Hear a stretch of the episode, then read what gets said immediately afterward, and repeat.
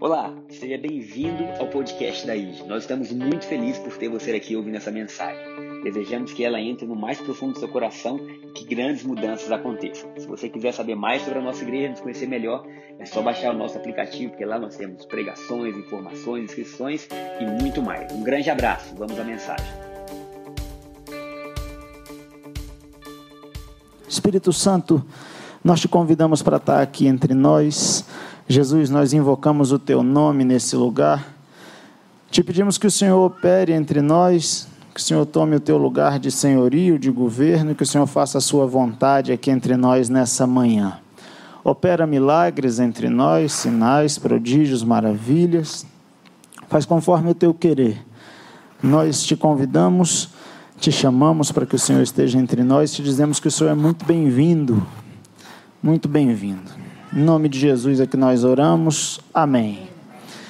Senhores, a última vez que eu preguei, nós estávamos ainda no pico da pandemia e o culto foi ali fora. Era um domingo à noite, eu não enxergava absolutamente ninguém porque as luzes vinham na minha cara e eu ficava caçando as pessoas para falar. E, e, foi uma experiência muito legal. Foi tão legal a experiência de fazer culto ali fora que em 2021 nós vamos fazer de novo. E aprove a Deus que eu tivesse aqui, não estava esperando que eu tivesse aqui no último domingo do ano pregando outra vez para encerrar uma série. Eu preguei, também não sabia que ia pregar naquela série, Jean Guilherme, e acabei pregando sobre De Volta para o Futuro, é, que era aquela série. E essa série agora é Leva-me Além. E aí no último domingo do ano aqui estamos nós. E eu queria só dar uma contextualizada. É, a gente no último domingo, o Gabriel pregou e ele falou sobre tudo que Jesus fez, o caminho que Jesus abriu, o que significa a cruz, o que ela abre para nós, um caminho de sangue até a presença do nosso Pai, nós podemos nos achegar confiadamente, o favor de Deus na nossa direção. Bom dia para você que nos assiste pelo YouTube, eu esqueci, vocês são muito bem-vindos também. É, tudo que Jesus fez por nós e, e ele nos levou um degrau acima aquela pregação nos levou um degrau acima. Hoje eu quero tentar ir mais um. Quem sabe, né? A gente consegue ir além. É, e para ir esse mais um, eu queria começar dizendo que eu estou falando para os seus ouvidos. Mas Deus não fala aqui, Ele fala aqui no nosso espírito. Nós é, somos um espírito. Nós temos uma alma, que são as nossas emoções, mas nós é, somos um espírito que habita esse corpo aqui. Né? Então, nós somos um espírito, temos uma alma e somos um corpo. E eu queria hoje, nessa primeira, nesse primeiro tópico da pregação, separar é, duas, essas duas naturezas, a nossa natureza material, humana, e a nossa natureza espiritual. E aí eu gostaria é, é, de abrir o primeiro tópico dizendo que há coisas que nós vemos e coisas que nós não vemos. E o primeiro tópico dessa pregação é o que se vê e o que não se vê. Que é também o título de um livro que eu gostaria de indicar para vocês, de Bastiat. Tem um livro chamado O que se vê e o que não se vê. É um livro legal, vale a pena você ler, desse tamanho assim. Tem muita coisa legal. Mas não é sobre nada do que Bastiat falou que eu quero falar. O que eu quero falar é que tem coisas que nós vemos e sentimos, é, e ouvimos e tocamos com os nossos sentidos, com o nosso corpo, é a nossa essência material. E tem coisas que nós não vemos e são tão reais ou são mais reais do que aquelas que nós vemos. Elas produzem mais efeito, elas têm mais eficácia, elas têm mais poder e influência sobre as nossas vidas do que aquilo que nós vemos. E quando nós nos voltamos lá para o livro de Gênesis, para o início de tudo, a gente vê. Eu estou te atrapalhando, não, Wesley? Eu vou ficar parado aqui, não estou não? que eu vou andando de um lado para o outro, ele vai com a câmera. É... E a gente volta lá para o livro de Gênesis e Deus está criando todas as coisas e ele chega no sexto dia. Eu não sei quantos anos demorou para o sexto dia chegar e eu também não pretendo saber. Eu só sei que chegou no dia que Deus ia criar o homem e aí ele fala assim: façamos o homem à nossa imagem, conforme a nossa semelhança. Eu estou em Gênesis capítulo 1, versículo 26. E aí, Deus entrega o domínio do planeta para o homem e fala assim: e assim Deus criou o homem. Homem e mulher os criou. São dois verbos diferentes que são utilizados aí no original. Um é o verbo asa, que significa que Deus está fazendo de algo que já existia. E outro é o verbo bara, quando fala assim, homem e mulher os criou, o verbo é bara, que significa que Deus fez do nada. É... E aí você anda mais um pouquinho e chega lá em Gênesis capítulo 2, versículo 7. E aí você vai ver onde está o asa e onde está o bara, né? aquilo que Deus faz do que já existia, que é o pó da terra. Deus nos fez do pó da terra, é por isso que quando a gente morre vira pó outra vez, né? Nosso, a nossa essência é pó. É, nós somos seres humanos porque nós viemos do humus da terra. E aí, quando o fôlego de vida é tirado de nós, nós voltamos a ser humus.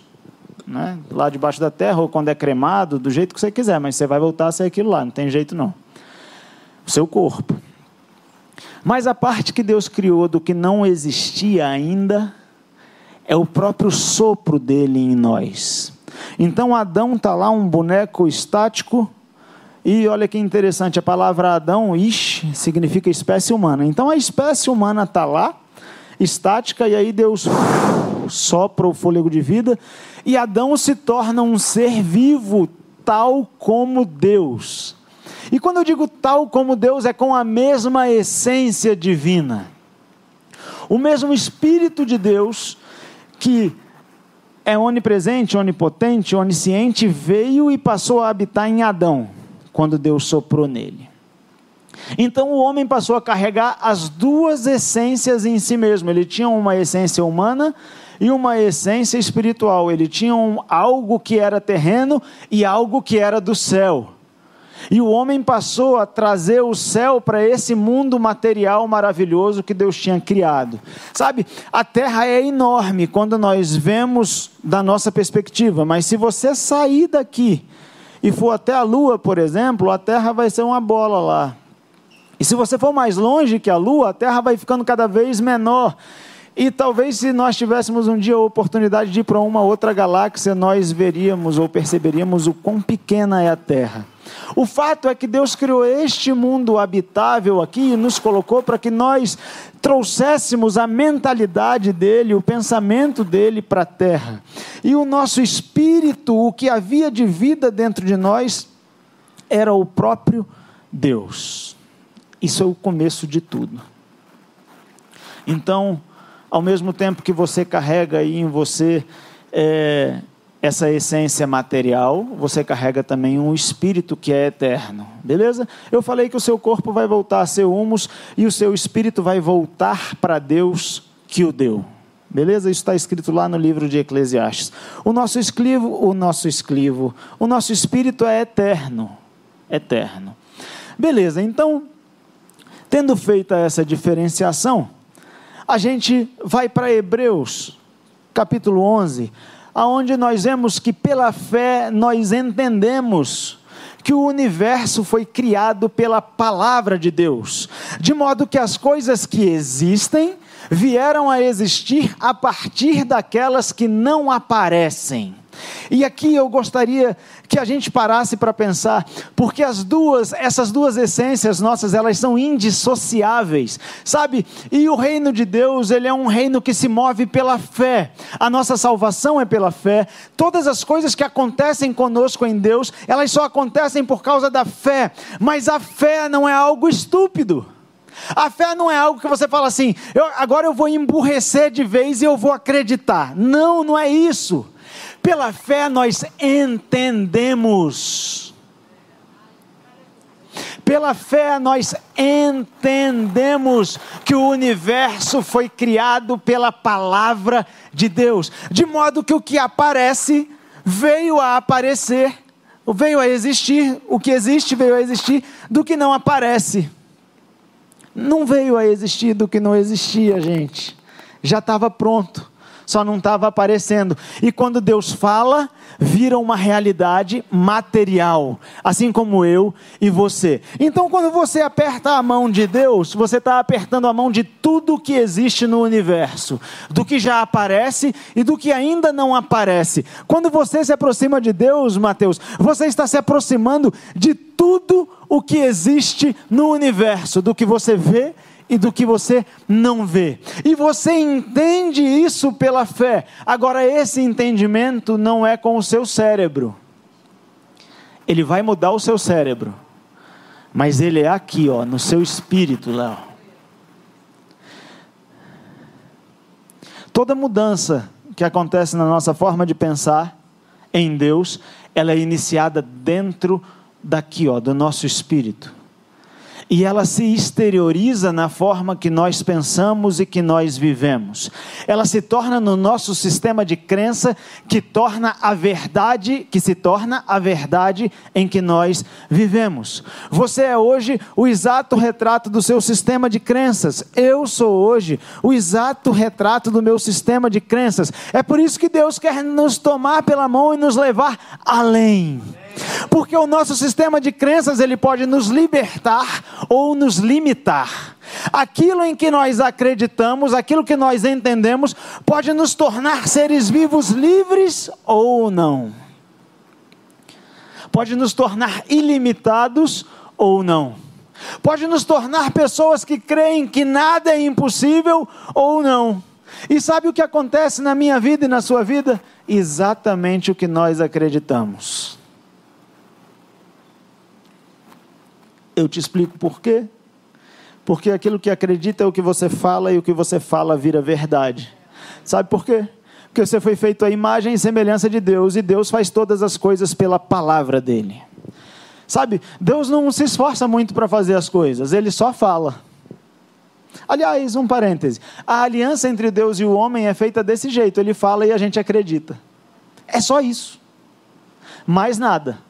A nossa caminhada com Deus é só essa: Ele fala e a gente acredita.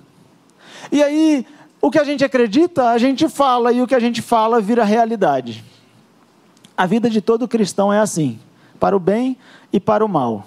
Se você falar para o mal, boa sorte.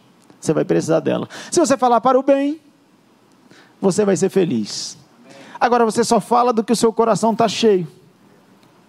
Você só fala do que o seu espírito está cheio. Você só fala daquilo que está dentro de você, de modo que é imprescindível que você tenha um relacionamento com Deus, para que Ele revele quem Ele é para você. E esse relacionamento com Deus se torna, é, é, ele acontece, ele se inicia no dia que você fala assim: Deus, eu quero você na minha vida. Nesse dia, a Bíblia nos garante, na primeira carta de Coríntios, capítulo 6, versículo 7, se a minha memória não está me traindo, que nós nos tornamos um só espírito com Deus. Eu pulei nessa história aí quatro mil e poucos anos, porque nós fomos separados de Deus por causa do pecado. Jesus veio e nos uniu e nos tornou de novo um só espírito com Deus. Agora olha que legal, onde você está hoje? Aqui, estou te vendo. Você está sentado numa cadeira cinza, acolchoada, confortável, talvez com um pouco de frio por causa do ar-condicionado, talvez com um pouco de calor, talvez, sei lá, você está aí, eu estou te vendo aí, velho. Isso é o que os meus olhos veem. Agora, sabe o que os meus olhos não veem? É que você não está aqui. Você está rindo? Você sabe onde você está? A segunda, por favor, Thaís, o segundo tópico da pregação. Você está bem ali, ó, nos lugares celestiais. Heavenly Places. Eu pedi para colocar em inglês, porque eu pensei assim, tá na moda colocar as coisas em inglês. Ai, ai. Heavenly Places. Heaven é uma palavra que eu acho mais bonita do que céu. Heavenly. Heavenly. Heavenly Places. Você está aqui, mas você está lá, nos lugares celestiais. Sabe como que eu sei? Porque Efésios capítulo 1 diz que quando Jesus morreu na cruz e ressuscitou, eu vou só contextualizar um pouquinho. Jesus nunca pecou. Nunca. Ele foi o único ser humano que conseguiu cumprir a lei que aproximava as pessoas de Deus. E sabe o que ele ganhou em troca disso? A cruz, que era o lugar dos imundos mais imundos da época dele. E sabe por que, que ele foi para a cruz? Porque ele, é, ele se tornou imundo mesmo ele se tornou o próprio pecado que habitava em nós, na espécie humana. E aí ele vai para a cruz como pecado. E o pecado, é, é, presta atenção, isso é necessário porque o pecado merece punição, cara.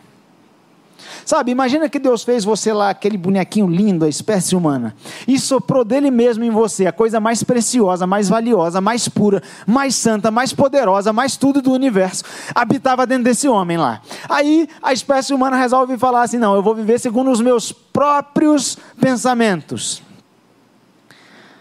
Você merecia castigo. Eu também merecia castigo. O pecado, ele tem punição. O pecado tem castigo. É bobagem acreditar que o pecado não tem castigo. Só que o castigo já foi dado já. A punição já foi dada. Alguém foi punido por minha causa e por sua causa. Jesus. Foi isso que ele fez, ele recebeu o castigo. Sabe Isaías, quando Isaías escreve que o castigo que nos traz a paz estava sobre ele? É porque aquele castigo é o que faz com que nós tenhamos paz com Deus. Porque se não fosse aquele castigo, nós nunca teríamos paz com Deus. Nós teríamos para sempre devedores de Deus. E quem deve não tem paz. Não, não. Já viu alguém que deve alguma coisa? A pessoa se esconde, se esquiva, e o cara está ali, eu vou para lá, e não sei quem está lá, eu vou para lá. É, a gente seria sempre assim com Deus, nós nunca teríamos paz, Pedrão. Todavia, contudo, entretanto, porém, mas Jesus foi castigado no nosso lugar mesmo sem pecado. Ele se fez pecado por nós, nos substituindo na cruz. Só que a morte só existe por causa do pecado. Está entendendo? O salário do pecado era a morte, aí Jesus morreu. Só que ele não tinha pecado, então a morte não pôde detê-lo. A única coisa que pode manter alguém na morte é o pecado. E Jesus não tinha pecado. O que, que acontece três dias depois da morte dele? Ele ressuscita. Nós estamos dois mil e tantos anos depois contando a mesma história. Essa história foi tão chocante que dois mil e poucos anos depois nós estamos contando ela aqui no Brasil. Ele era só um judeuzinho lá, eu não posso falar velho. As pessoas falam assim: quando você prega, você fala velho. E eu quase falei: ele era só um judeuzinho lá, velho. Ele era só um judeuzinho lá, cara. Filho de uma mãe solteira. Naquela época, não era hoje não. Não era hoje não. José ia casar com ela, a menina engravidou, rapaz. O menino era mal falado. José ficou mal falado. José ia abandonar Maria. Eu que não vou casar com essa mulher. Precisou o anjo aparecer para ele e falou assim: calma. Foi o Espírito Santo que engravidou ela. Esse menino aí ele é o filho de Deus, rapaz. Calma, calma, pode casar com ela. Segura esse rojão aí.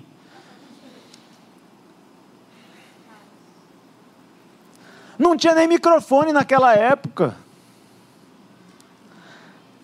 E nós estamos aqui dois mil e poucos anos depois falando dele. E sabe, enquanto eu falo aqui para os seus ouvidos, ele está falando aí para o teu espírito. E você tem certeza absoluta que ele ressuscitou. Não é uma certeza racional, é uma certeza espiritual. E porque ele ressuscitou, Efésios capítulo 1 diz que Deus o colocou à destra dele nas regiões celestiais. Só porque ele ressuscitou, só. Você acha que é pouco? Então está lá Jesus à destra de Deus nas regiões celestiais. Agora eu quero ler Efésios, capítulo 2.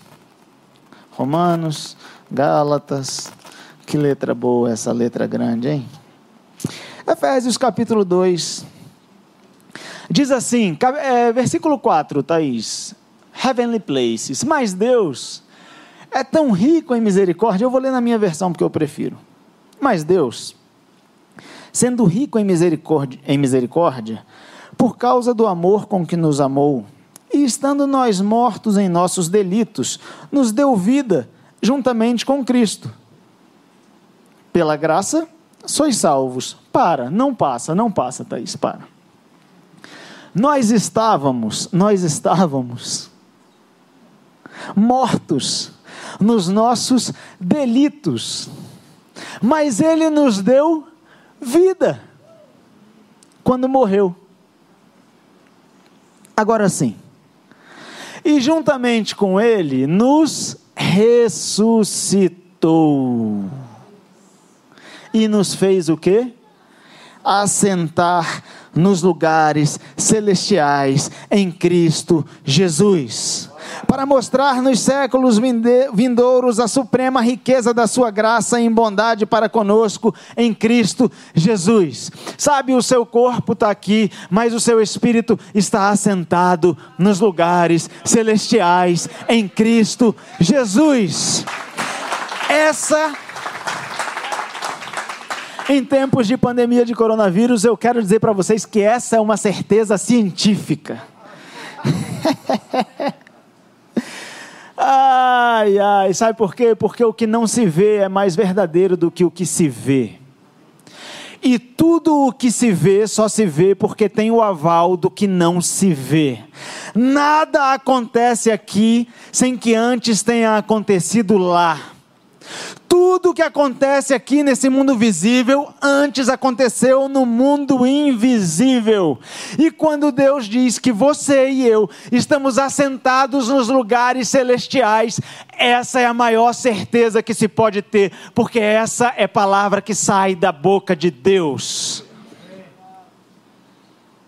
Eu fico às vezes me perguntando se eu ainda posso usar versículos da antiga aliança, que Deus não é homem para mentir, nem filho do homem para se arrepender. Depois que ele fala, está falado. Sabe, o nosso Deus ele é o mesmo ontem, hoje e vai ser para sempre o mesmo. Quando ele fala, está falado. Sabe aonde você está? Nos lugares celestiais em Cristo Jesus.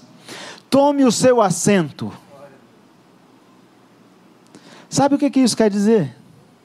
Que você está mais perto de Deus do que da pessoa que está aí do seu lado. Só que a conexão com Deus não se dá de maneira física. Ela se dá de maneira espiritual. E às vezes nós gastamos a nossa vida inteira tendo experiências físicas limitadas aos nossos sentidos. Não tem nada mais pobre do que isso, cara. Os nossos sentidos não são nada. O que nós sentimos não é nada perto da grandeza de Deus. Se a nossa existência aqui durante esses 70, 80, 90, 100, sei lá, 150 anos que a gente vai passar aqui nessa terra, estou é, é falando 150 porque dizem que o homem hoje só morre se quiser já. Tem tanta coisa aí que a tecnologia e a ciência já produziram que o cara para morrer tem que se esforçar. É, mas se a nossa existência aqui for só o que a gente consegue ver e tocar, isso é a mesma coisa que nada. Agora, tenta um dia entrar no seu quarto, fechar a porta, é, bota um louvor lá, se você quiser. Se você quiser sem louvor também, vai sem louvor e fala assim: Deus, quero ouvir a sua voz. E experimenta o que vai acontecer. Um segundo dessa experiência, eu posso te garantir, vale mais do que a sua vida inteira sem ela. Eu estou falando porque eu tive as duas já na minha vida. Eu já tive é, momentos em que todos os meus sentidos. Ah, sem tóxicos, tá, pessoal? Eu vou dar um exemplo. A vida muda rápido, né? Em dezembro do ano passado eu estava felizão, eu até preguei aqui, botei o Gabigol assim, alegria, alegria. Quem estava aqui lembra. E a vida mudou, rapaz. De um ano para cá, o negócio ficou complicado. Mas o segundo gol do Gabigol contra o River Plate, eu estava lá, os meus olhos viram. Eu não tenho como descrever o que os meus sentidos sentiram. Eu vi estrela, tive enxaqueca, foi um, foi um negócio, cara. Foi um, mas isso não se compara aos momentos em que eu fecho a porta do meu quarto e falo assim: Deus,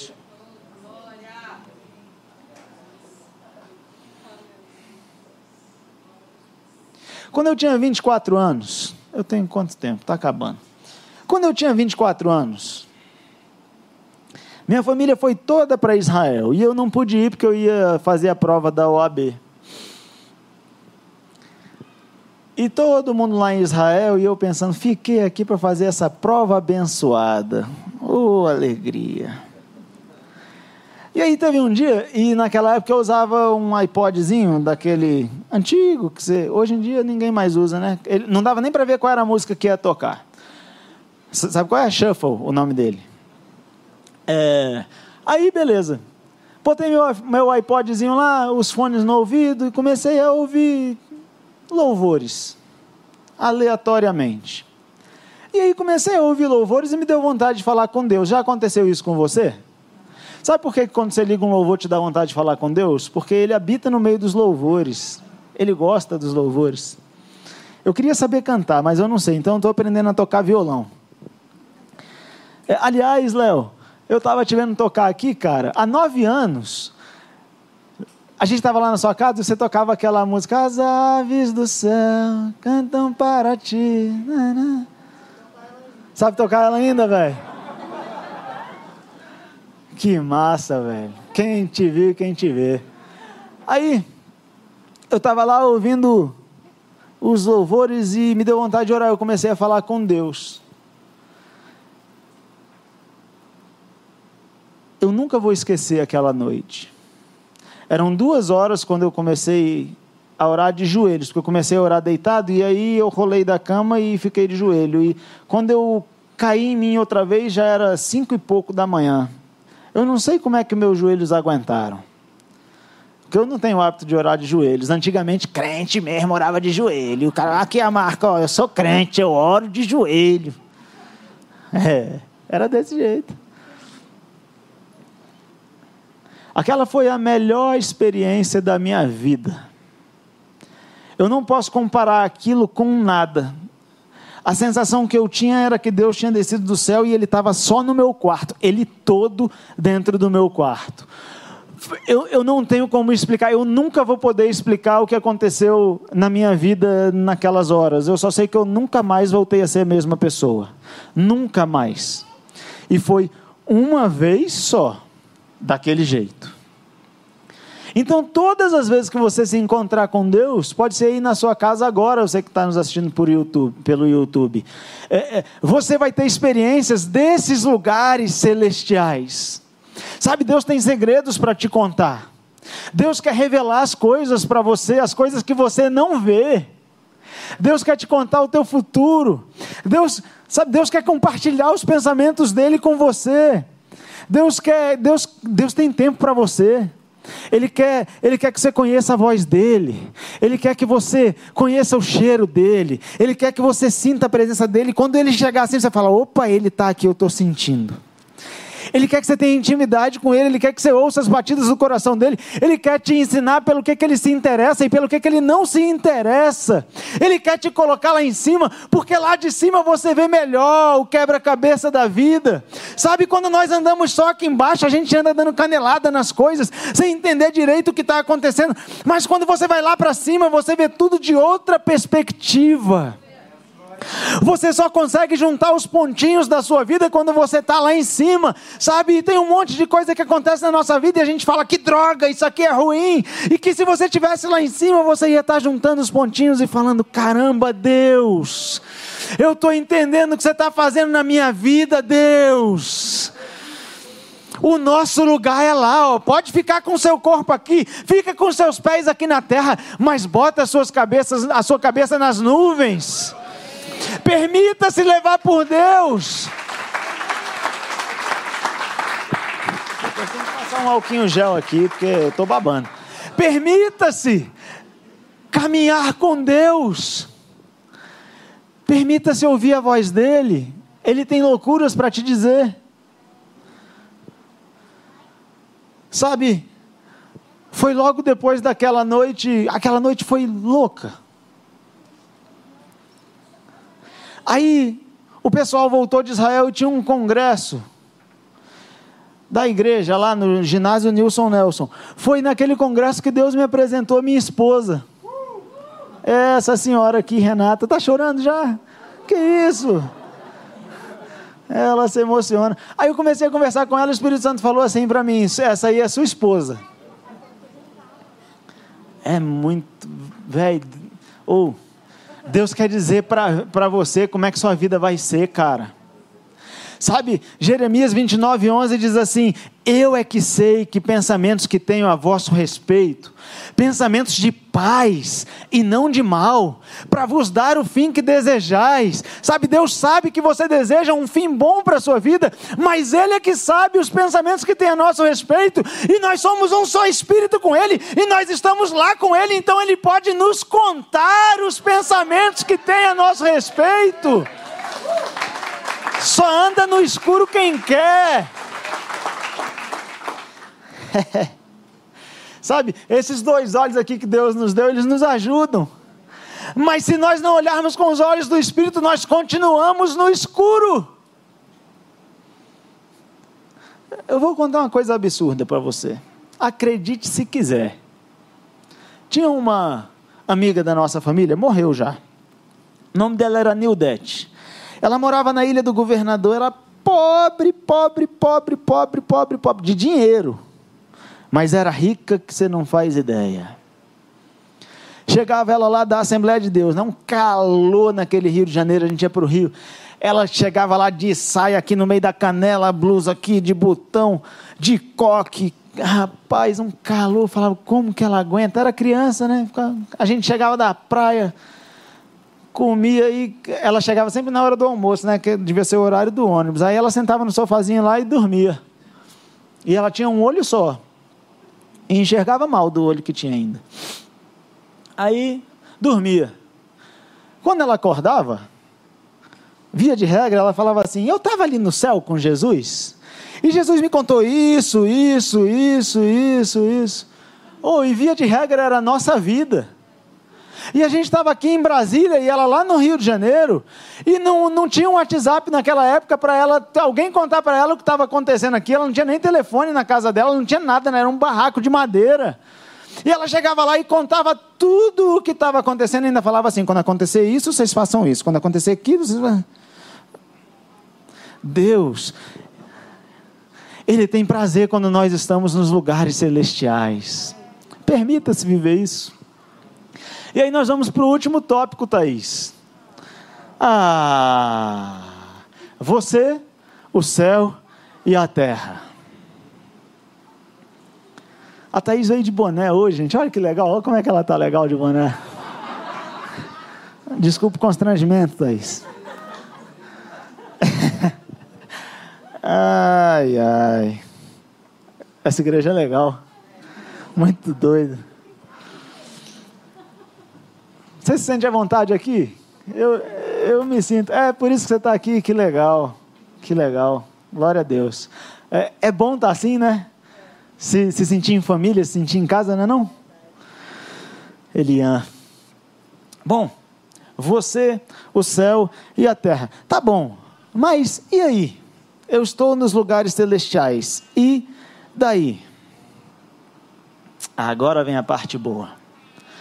Vou te falar algo sobre Deus que você não pode esquecer nunca mais na sua vida, beleza? Deus não faz nada por acaso. Nada. Nada do que Deus faz é por acaso. Deus é um Deus de propósitos.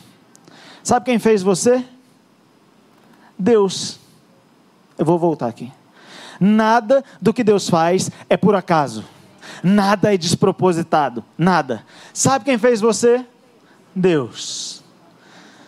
O que quer dizer que você tem um propósito de vida que é maior do que você mesmo. O seu propósito é maior do que o que você pode pensar. Muito maior do que o que você pode pensar. Eu vou dar um exemplo antes de dar outro exemplo. Ontem eu estava assistindo o especial de Natal da Brasil Paralelo. E no episódio de número 2, são três episódios. No episódio número 2, a Ana Paula, a Ana Paula Henkel, aquela ex-jogadora de vôlei, falou, contou um, uma breve passagem da vida dela, que ela estava indo para a terceira Olimpíada. Vocês sabem de que eu estou falando? Vocês sabem que era na Paula do vôlei? Ela estava indo para a terceira Olimpíada, ela tinha fechado o melhor contrato de patrocínio da carreira dela, ela estava no melhor momento, era tipo assim: agora foi. E agora ela engravidou.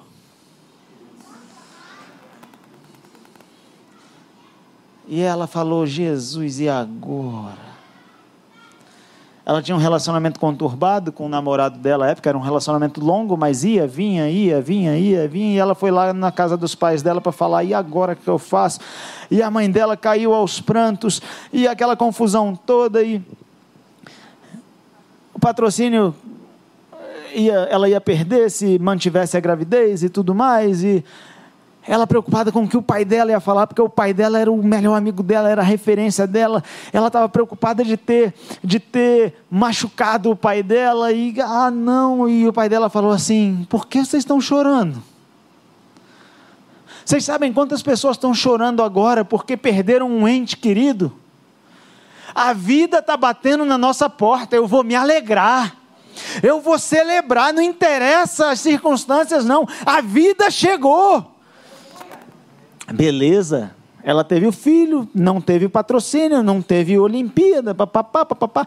20 anos depois, 10 anos depois, perdão, ela foi para os Estados Unidos, se mudou, casou, se mudou, foi para os Estados Unidos.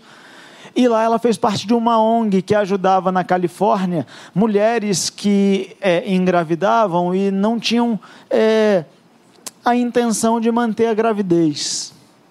E ela contava o que aconteceu com ela e ela falava as palavras do pai dela.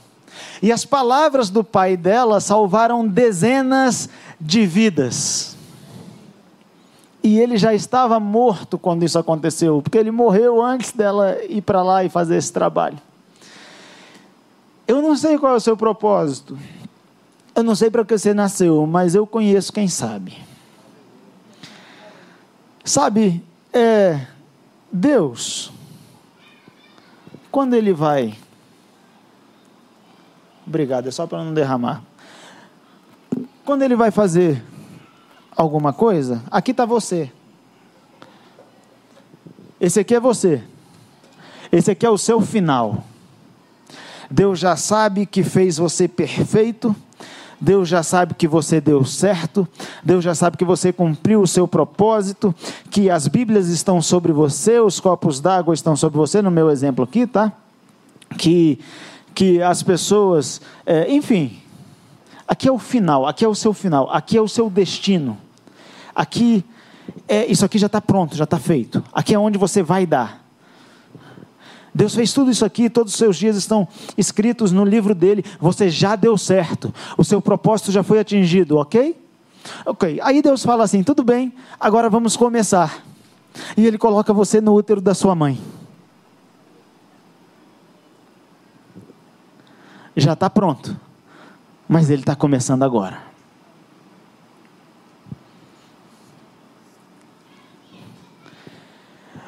O seu caminho do útero da sua mãe até lá, é você trazendo o céu para a terra.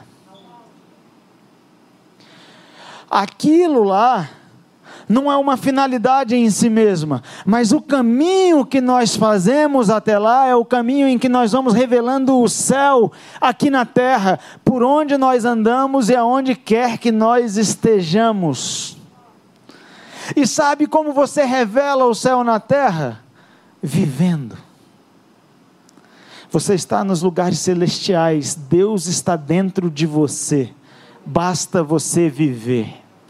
Sabe, tem um grande mistério que ficou escondido ao longo de muitas gerações, mas quando Jesus veio, o mistério foi revelado para nós, está lá em Colossenses 1, 27, é que Ele, o Espírito dele habitando em nós, é a esperança da glória, e a esperança da glória é o céu.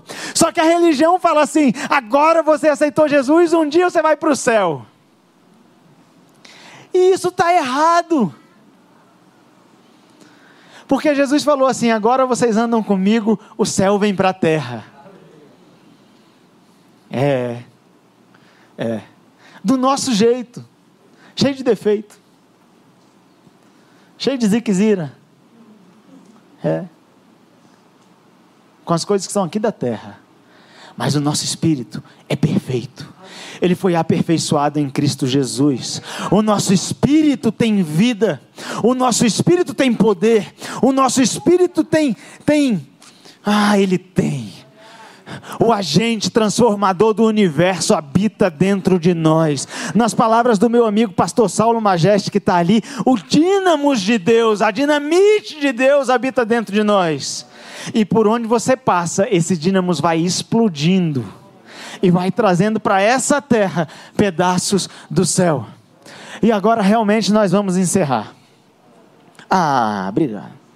Nós vamos encerrar porque Jesus, é, sabe, Jesus era, ele é a revelação de quem nós somos criados para ser. Deus fez Adão, deu errado. Aí Deus falou assim: vou botar outro Adão lá. Esse vai dar certo, Jesus, o último Adão. Aí vem o segundo Adão e dá certo. Ele era a exata revelação de quem nós nascemos para ser nós, o homem, a espécie humana. E quando você olha a história de Jesus, ele nunca obrigou ninguém a nada, mas ele mandava em absolutamente tudo. Ele só não mandava nos homens, porque aos homens foi dada liberdade para viver conforme eles querem. Mas ele mandava na natureza, ele acalmava tempestades, ele mandava os peixinhos nadarem para onde ele queria que nadasse. No dia que faltava uma moeda para pagar o imposto, ele colocou a moeda na boca do peixe e, falou: Pedro, vai lá pescar. O primeiro peixe que pegar, que você pescar, você traz aqui que a moeda vai estar tá lá. Ele, ele curava enfermidades e, e às vezes sem fazer nada, viu? Às vezes você não vai fazer nada e as coisas vão acontecer. Eu vou te dar um exemplo. Tinha uma mulher que sangrava há 12 anos. E mulher sangrando naquela época, ela era impura, não podia estar no meio da galera, não, ficava lá fora da cidade. Você é suja, você está impura. Aí a mulher estava sangrando há 12 anos. 12 anos. E ela ouviu falar da fama de Jesus. E ela falou: Ah, esse cara vai me curar, porque ele cura todo mundo. 12 anos, Vitor. 12 anos eu vou me meter aí nessa cidade, eu tenho que dar um jeito de encostar, nem que seja na roupa dele. E Jesus está lá, imagina, Jesus era famoso, cara. Aquele monte de gente empurra de um lado, empurra do outro, e todo mundo queria estar perto dele, não sei o quê. E a mulher se aproxima dele e consegue triscar na roupa dele, na roupa. E aí ele fala assim: epa, epa, peraí que aconteceu alguma coisa. De mim saiu o poder. Ele, ele não orou por ela, não. O poder estava nele o poder está em você. Já está. Já está. Ele era a expressão exata do que é para nós fazermos. E, e, os discípulos dele, os doze lá mais próximos dele, olhavam aquilo tudo assim e, e eles falavam: Cacildes, como que pode? Imaginando que Jesus tinha um discípulo mussum. O louvor pode subir aqui já, eu gostava tanto do mussum, velho. Cara, velho não. Os discípulos dele, caramba. O cara pega pão, parte o pão, agradece a Deus, e o pão se multiplica e aquele tinha dois pedacinhos de pão lá, cinco peixes ou o contrário, não me lembro, e alimenta uma multidão de mais de cinco mil pessoas. O barco está afundando, ele fala para a tempestade, a tempestade para. Está passando um morto aqui, ele encosta no caixão do cara, o cara ressuscita. O, o, leproso, que ninguém podia encostar naquela época em leproso, né? Porque o leproso também era impuro, era igual a mulher quando ficava menstruada. Ninguém podia encostar, porque aí o que estava puro ficava impuro por causa do leproso. Aí o leproso passa na frente de Jesus, ele encosta no cara, o cara fica limpo. Como que ele faz isso? Aí os discípulos dele foram perguntar para ele, né? Só que não perguntaram como que ele fazia, porque eles sabiam como que Jesus fazia. Jesus orava falava com Deus. Quando fala assim, ó, ora, tira da sua cabeça o conceito religioso de oração. Orar é conversar com Deus. Você consegue conversar com seu pai? Ontem a conversa com meu pai ia ser péssima se ele fosse lá para casa, porque a gente ia ver o jogo do Flamengo junto. Ainda bem que ele não foi, senão ia ficar os dois irritados. Mas você consegue conversar com seu pai? Conversa com Deus. Ele é seu pai celestial. Aí os discípulos perguntaram assim: Jesus, como é que a gente ora? Olha agora que legal a resposta de Jesus. Jesus fala assim: quando vocês forem orar, vocês vão orar assim: Pai nosso que estais no céu. Ao dizer isso, Jesus tira os olhos dele do que, deles do que é da terra e coloca no que é do céu. Fala assim: o seu DNA não é da terra, o seu pai é do céu. Pai nosso que estais no céu, santificado seja o teu nome, venha a nós o teu reino. Então, ao mesmo tempo que Jesus tira eles da terra e bota assim: o seu pai é do céu, aí ele fala assim: agora vem o teu reino para cá. Hum, céu na terra. Porque o reino de Deus é o reino dos céus. Venha o teu reino para cá. E seja feita a tua vontade aqui na terra como ela é feita nos céus. Como que é feita a vontade de Deus nos céus? Eu te respondo de maneira absolutamente plena. In heavenly places, I mean in the heavenly places, só a vontade de Deus é feita. E sabe quem traz a vontade de Deus para a terra? Eu e você.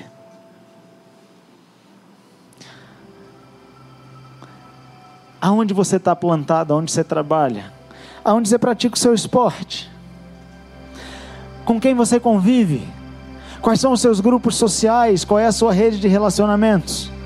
O céu pode tocá-los, porque você está lá.